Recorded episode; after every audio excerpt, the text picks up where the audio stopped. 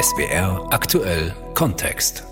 Afrika im Aufbruch. Digitaler Fortschritt ohne Ende. In vielen afrikanischen Ländern lösen Apps mehr und mehr das Bargeld ab. Bezahlen per Smartphone-App gehört hier für viele zum Alltag. Und auch andere Finanzgeschäfte werden digital geregelt. Dadurch sind sogar Menschen, die kein Bankkonto haben, nicht länger vom internationalen Wirtschaftssystem ausgeschlossen. Antje Dikans berichtet.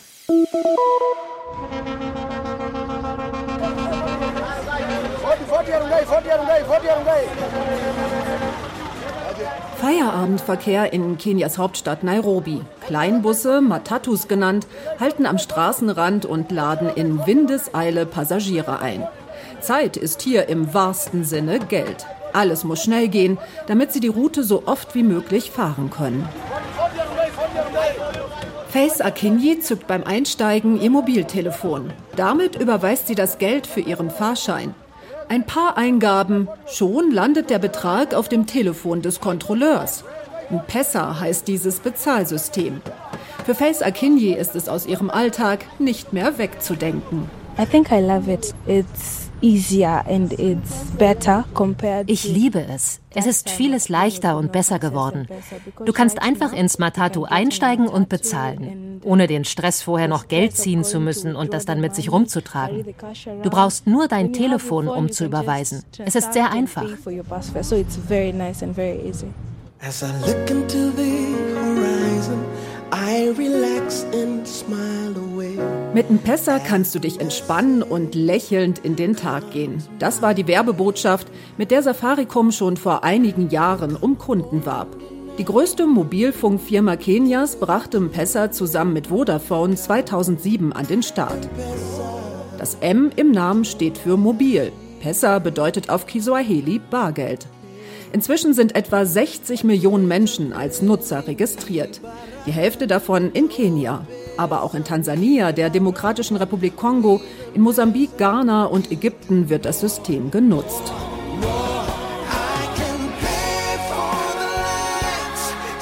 Stromrechnung, Schulgebühren und Gehalt, alles kann über M-Pesa laufen. Inzwischen funktionieren sogar Überweisungen aus dem Ausland. M-Pesa ist eine Fintech-Erfolgsgeschichte vom afrikanischen Kontinent. Eine technologisch innovative Finanzdienstleistung, die an die Lebensrealität der Menschen angepasst ist. So gut wie jeder hat Zugang, sagt der kenianische Ökonom James Shikwati. Zumindest jeder, der ein Mobiltelefon besitzt. If you own a cell phone, it means you can dial a number. Even a literate person, as long as he can press a few numbers on the phone to be able to be bankable. Sogar Menschen, die nicht lesen und schreiben können, seien in der Lage, ein paar Nummern einzutippen. Das reicht aus, um Überweisungen durchführen zu können. So bekommen alle Zugang zum bargeldlosen Zahlungsverkehr, auch die, die kein Bankkonto haben. Das ist in Kenia der Zentralbank zufolge noch immer die Hälfte der erwachsenen Bevölkerung. Wer in Kenia ein Bankkonto besitzt, ist meist fest angestellt. Dann will der Arbeitgeber dich auf diesem Weg bezahlen. Ansonsten sparen Kenianer kaum auf der Bank, höchstens wenn sie sehr sichere Einnahmen haben. Eine Handynummer hat in Kenia dagegen fast jeder Erwachsene, egal ob in der Stadt oder auf dem Land, in den reichen und in den armen Vierteln. Einzahlen lässt sich das Geld überall, wo ein Logo von Safaricom prangt. Kioske an den Straßen werden zur Bankfiliale. Beatrice Gaia lädt in einem Stadtteil von Nairobi heute umgerechnet rund 50 Euro auf ihr Handy. I send money to just about everyone. I send money to my mom, to my friends to um, those I do business with, to everyone basically. Sie verschicke Geld an alle möglichen Leute, sagt sie, beispielsweise an ihre Mutter oder an Freunde, aber auch an Geschäftspartner. Die Empfänger werden per SMS über den eingegangenen Betrag informiert. Safaricom verdient an jeder Überweisung ein paar Schilling mit. Das Geld ist sicher unter der Mobilfunknummer registriert. Selbst wenn das Telefon gestohlen werden sollte, sind die Einzahlungen damit nicht weg.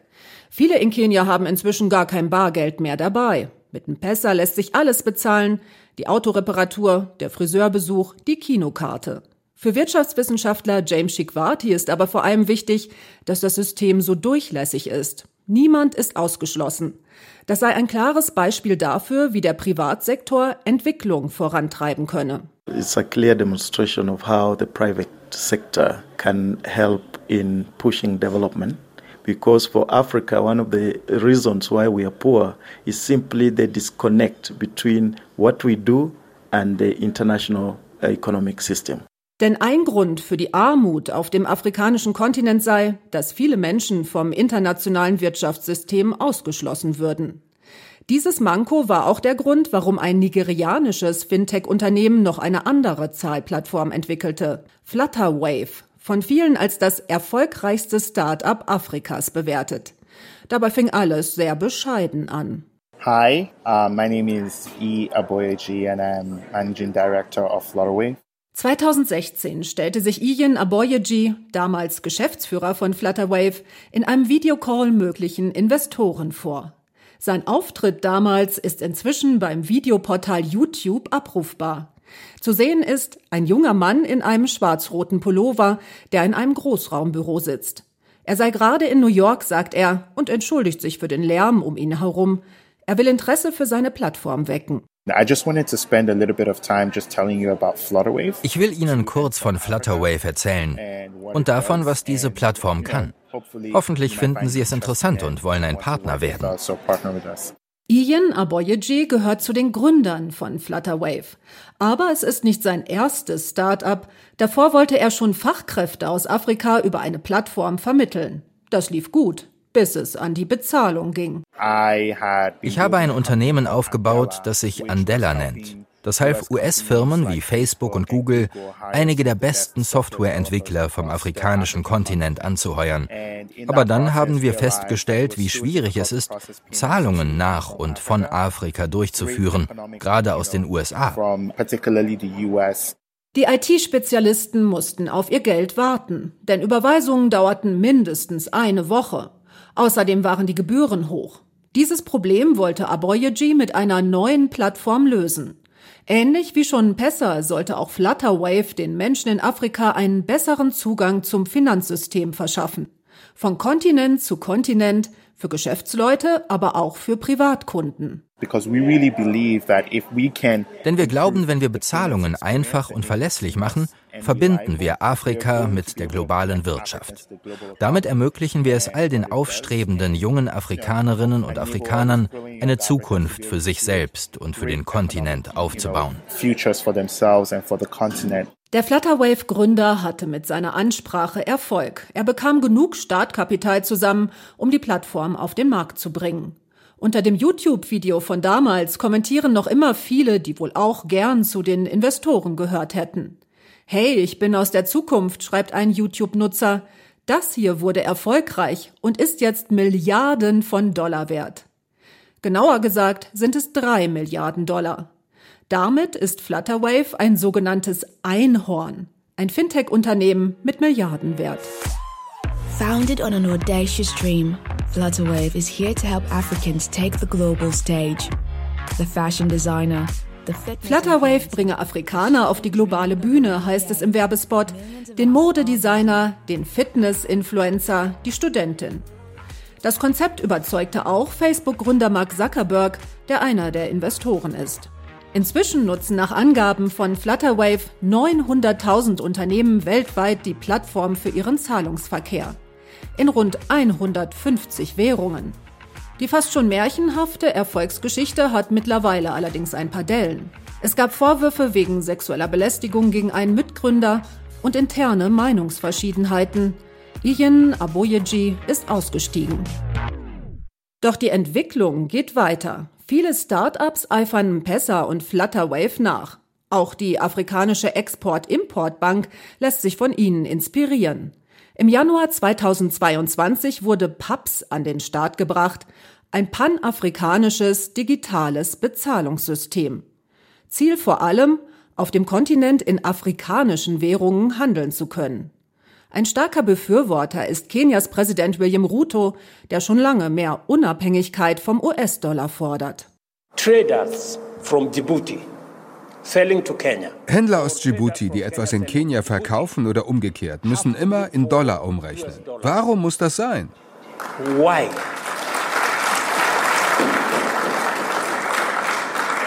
And we are saying that today Afri-Exim Bank have given us a mechanism die Afrikanische Export-Import-Bank hat uns nun diesen Mechanismus an die Hand gegeben, mit dem sie die Forderungen in den lokalen Währungen begleichen kann.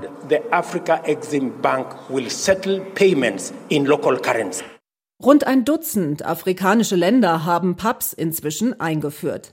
Das Zahlsystem soll ein Baustein auf dem Weg zu einer funktionierenden afrikanischen Freihandelszone sein.